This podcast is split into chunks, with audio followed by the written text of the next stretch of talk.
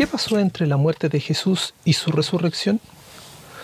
Luego de morir, Jesús descendió a los infiernos a salvar a los justos que habían muerto antes que él.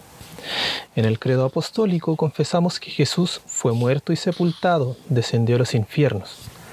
Los infiernos no significan aquí el destino de quienes no se salvan, sino simplemente la morada de los muertos, donde las almas de los justos que murieron antes que Cristo esperaban al Salvador. De ahí que los íconos orientales representan este descenso de Jesús a los infiernos con algunos elementos comunes, como por ejemplo las puertas del infierno destruidas a los pies de Jesús, quien toma de la mano a Adán y Eva para conducirlos, junto con todos los cautivos del reino de la muerte al reino de la vida, lugar del consuelo de la luz y de la paz.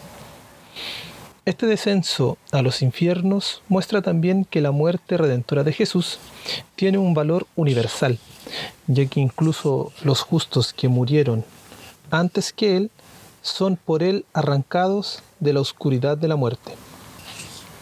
Hoy recemos por nuestros seres queridos que no creen en Dios, para que el Señor toque sus corazones con su gracia y los ayude a descubrir en Él la fuente de la vida.